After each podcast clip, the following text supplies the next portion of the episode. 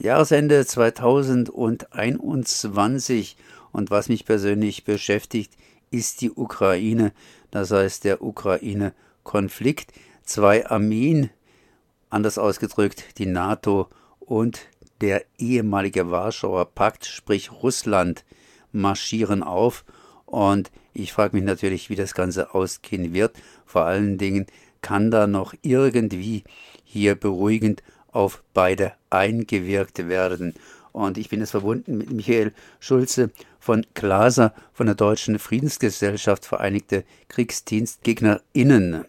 Erstmal herzlich gegrüßt. Ja, hallo. Ja, ich meine, der Konflikt ist äh, lange schwelend und augenblicklich scheint er heiß zu werden bei kalten Temperaturen.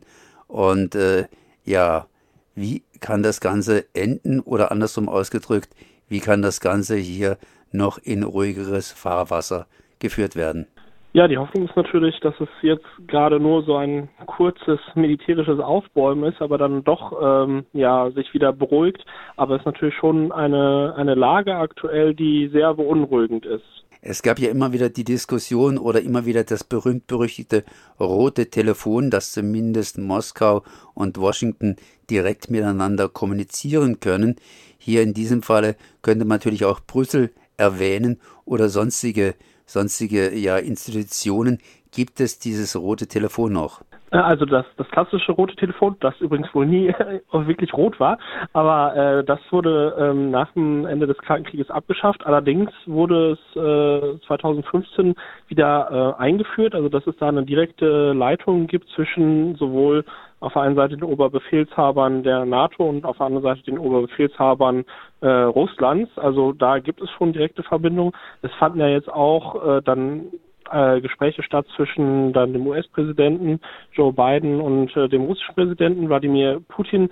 Also ja, es herrscht da Kontakt, allerdings ähm, ja, der wird auch jetzt wieder erst aufgenommen, wo die Lage zunehmend äh, eskaliert. Also das ist schon ähm, ja zu einem Zeitpunkt, wo man sozusagen sagen könnte, ja, ihr hättet besser vorher mal sprechen sollen, bevor das jetzt alles äh, oder bevor ihr die Lage so eskaliert. Ja, es ist ein bisschen üblich, dass man einfach so eine Art gorillamäßige Drohgebärden auffährt.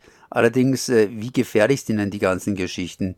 Ich denke da ganz einfach an Kurzstreckenwaffen, die sehr, sehr schnell irgendwie eingesetzt werden können, vor denen man fast nicht gewarnt ist. Und wenn irgendjemand die Nerven verliert, dann geht's ganz einfach los. Was gibt es also hier an Deeskalationsmaßnahmen, sprich, dass man beruhigt in Verhandlungen eintreten kann und sich erst einmal unterhält, von mir aus auch anbrüllt, allerdings eben nicht schießt oder anders ausgedrückt, nicht diese Wildwest-Methoden zuerst schießen und dann sich unterhalten machen muss. Ja, also ähm, was ja jetzt schon mal ja positiv zu vermerken ist, ist, dass ja beide Seiten schon mal ihre Forderungen ausgetauscht haben. Also ganz platt äh, hat äh, Russland der NATO einen Brief geschrieben, so das sind unsere Forderungen, diese Sicherheiten wollen wir. Und auf der anderen Seite hat die NATO gesagt, äh, haben schon gesagt, so oh nee, so so äh, das können wir nicht machen, aber hier sind unsere Forderungen. Und das ist natürlich schon mal ein äh, erster wichtiger Schritt, auch wenn das halt noch sehr weitgehende Forderungen sind. Ne? Also von beiden Seiten sind es Maximalforderungen. Da war klar, dass jetzt nicht die eine oder die andere Seite sagt, ja, okay, machen wir so. Aber das ist schon mal sehr gut.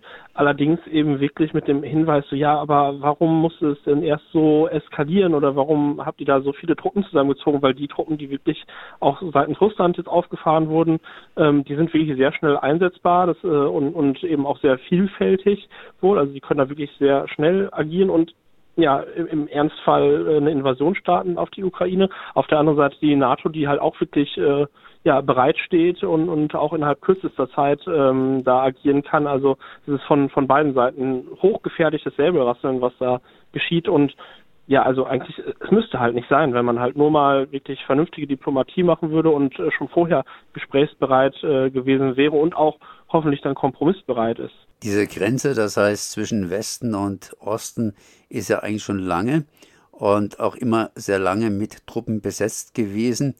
Wie ist der, diese Grenze überhaupt gesichert? Ich meine gesichert im Sinne von sicher, sprich, dass hier äh, eine gewisse Ruhe herrscht oder andersrum ausgedrückt, dass die Bedrohungslage der eher deeskalierend ist als eskalierend.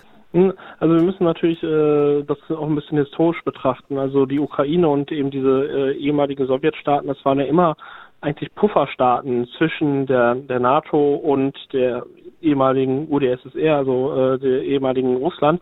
Und das hat sich natürlich dann 2014 sehr geändert muss man schon sagen, dass da beide Seiten ähm, sehr um dann da speziell die Ukraine gerungen haben, dass sie sich doch anschließen möge. Man, man kennt natürlich auch die NATO-Osterweiterung und so, ähm, wo ja Russland immer sozusagen weiter auf die Pelle gerückt wurde, wo Russland natürlich dann auch Sorgen hatten. Also muss man natürlich auch aus russischer Perspektive ähm, auch mal versuchen, zu sehen, dass äh, da äh, erkannt wird, okay, da kommt immer die NATO noch näher an uns ran.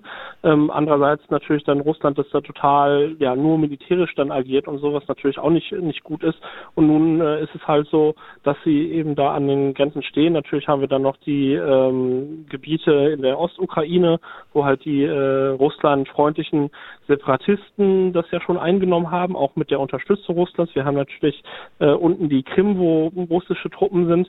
Also es ist schon eine, eine sehr scharfe Gegend da, ähm, die eben beidseitig äh, ja, militarisiert wird und wo Militär aufgefahren wird, auch immer wieder durch äh, Truppenübungen zum Beispiel.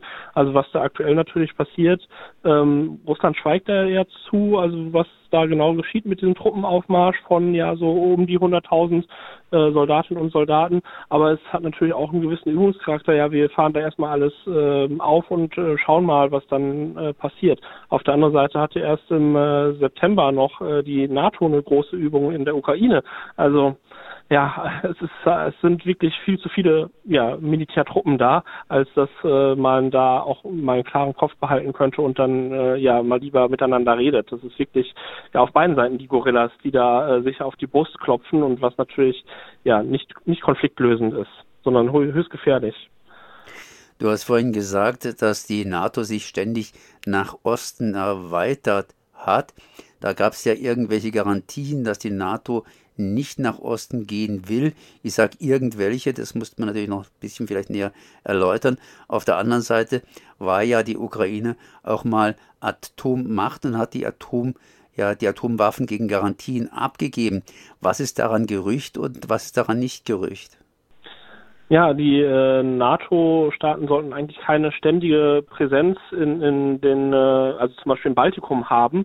Und äh, das wird von dem her ausgetrickst, dass äh, die NATO-Kontingente, die da stationiert sind, immer nur ein paar Monate dort stationiert sind und dann ausgetauscht werden. Und äh, da sagt man dann, ja, es ist ja keine ständige Präsenz, weil wir wechseln ja immer durch. Da beteiligt sich ja auch die Bundeswehr dran. Aber das ist natürlich ein Witz, ja. Also da ist natürlich äh, wirklich äh, ja, dass man den, den Vertrag bewusst sehr frei interpretiert. Ähm, und ja, das führt natürlich wirklich dann dazu, dass da beidseitige Aufrüstung äh, eben geschieht. Also das ist äh, schon nicht äh, okay, dass da dieser Pufferstatus ähm, ja nicht anerkannt wurde seitens der NATO. Es ist eh sehr bedenklich, würde ich sagen, wie die NATO ja auch Politik macht, ja, also der Stoltenberg und sowas, also sobald sich auch jetzt zum Beispiel von der neuen Bundesregierung jemand ähm, ja kritischer äußert oder mal sagt, ja, wir müssen mehr reden und sowas, kommt sofort der Stoltenberg um die Ecke und sagt, äh, nö, aber hier mal weiter aufrüsten und sowas und äh, bitte hier weitermachen mit uns. Also ähm, das würde ich immer sagen, dass natürlich die NATO ein wirklich Relikt des Kalten Krieges ist und noch so in so einem militärischen Denken verfangen ist und auch diesem Feindbilddenken, das natürlich eigentlich äh, überholt ist. Auf der anderen Seite darf man natürlich auch äh, Wladimir Putin und Russland nicht äh, verharmlosen und sowas, weil natürlich ist auch der ja, was Militär angeht, äh, sehr scharf. Also wie man zum Beispiel auf der äh, Krim sah, ja, also da einfach mit Truppen anzulanden, die damals auch dann nicht äh, mit russischen Fahnen markiert waren und so, aber halt russische Truppen waren, das geht natürlich auch nicht aus äh, einer Friedensperspektive. Also von daher ist immer wirklich das Beste, wenn beide Seiten miteinander reden. Und jetzt gerade muss man natürlich sagen, ähm, unter auch Donald Trump als US-Präsident fand sowas natürlich wenig statt, beziehungsweise da wurde natürlich auch sehr viel eskaliert. Dann äh, zum Beispiel ja der INF-Vertrag über atomare Kurz- und Mittelstreckenraketen dann äh, gekündigt. Der New Start-Vertrag über die strategischen Atomwaffen wäre fast ausgelaufen. Der wurde dann ja nur von Joe Biden, als er dann äh, ins Amt kam, so in letzter Sekunde äh, verlängert und so. Also ja, da ist schon, sind schon viele Scherben zerbrochen und leider bewegt man sich da eher auseinander, statt ähm, dass man miteinander redet wieder. Ich habe vorhin noch angefügt, dass die Ukraine ja irgendwie auch Atommacht gewesen ist und zumindest die Atomwaffen abgegeben hat. Stimmt das insofern, dass sie gegen Garantien abgegeben hat? Sie haben sie abgegeben, aber man muss auch sehen, dass die Ukraine sich natürlich generell, ja, ich meine, die waren natürlich mal sehr, sehr Russland nah und so, und das hat sich doch alles sehr äh, gewandelt auch, ja, also da sieht man halt auch, dass es natürlich innerhalb der Ukraine einen Wandel gab, auch sicherlich eine Hinwendung äh, Richtung EU, ähm, was ja auch dann die Menschen entscheiden müssen für, für sich, was sie da besser finden. Ähm, aber das geht halt dann auch tatsächlich damit einher, dass auch natürlich die NATO und so weiter versuchten dann eben die Ukraine aus ihrem ja neutralen Status herauszuziehen und eben ja für sich irgendwie zu nutzen und äh, ja, dadurch hat dann halt die Ukraine, ja, oder ist dieser Konflikt halt dann sehr äh, eskaliert ja auch über den Gasstreit, den es da immer äh, schon gab mit Russland, also schon seit seit vielen Jahren, ähm, auch schon vor 2014 und so weiter und so fort. Also ja, man muss sehen, die Ukraine hat sich selber äh, anders positioniert seit Ende der äh, Sowjetzeit. Ähm, allerdings wurde sie auch dabei sehr unterstützt sozusagen und eben auch nicht nur zum Guten unterstützt äh, von der EU und auch von der ähm, NATO halt. Zumindest augenblicklich marschieren die Truppen auf. Ein rotes Telefon, hast du gesagt, gibt es noch. Insofern ist das ausreichend oder soll man noch mehr machen können? Mm, also es ist wirklich gut, dass jetzt erstmal Forderungen ausgetauscht wurden, aber natürlich müssen wirklich äh, nochmal weitere Gespräche stattfinden. Also es gibt ja auch dieses Minsker Abkommen, aber da herrscht halt auch ähm, ja in Teilen Unklarheit drüber oder wird unterschiedlich interpretiert. Also was auf jeden Fall meiner Meinung nach stattfinden müsste, ist erstmal Garantien, so wir ziehen erstmal unsere Truppen aus der Region ab, zumindest jetzt die, die jetzt da neu aufmarschiert sind und äh, fahren das erstmal so ganz runter. Ja, also und wenn das Militär erstmal da weiter weg ist, dann haben wir erstmal auch die Möglichkeit und die Zeit überhaupt zu reden und müssen nicht dauernd fürchten in der nächsten Sekunde wirklich, äh, dass da der Peak ausbricht. Und dann wäre es wirklich äh, wichtig, da mit allen ja, Seiten zu reden und zu verhandeln, was sicherlich schwere und sicherlich auch ja üble Verhandlungen werden, ne? weil da stehen sich natürlich wirklich die Konfliktparteien dann gegenüber. Aber das ist ja immer alles noch besser als Krieg, weil da sind jetzt schon äh, ungefähr über 13.000 äh, Menschen gestorben in diesem ganzen Ukraine-Konflikt.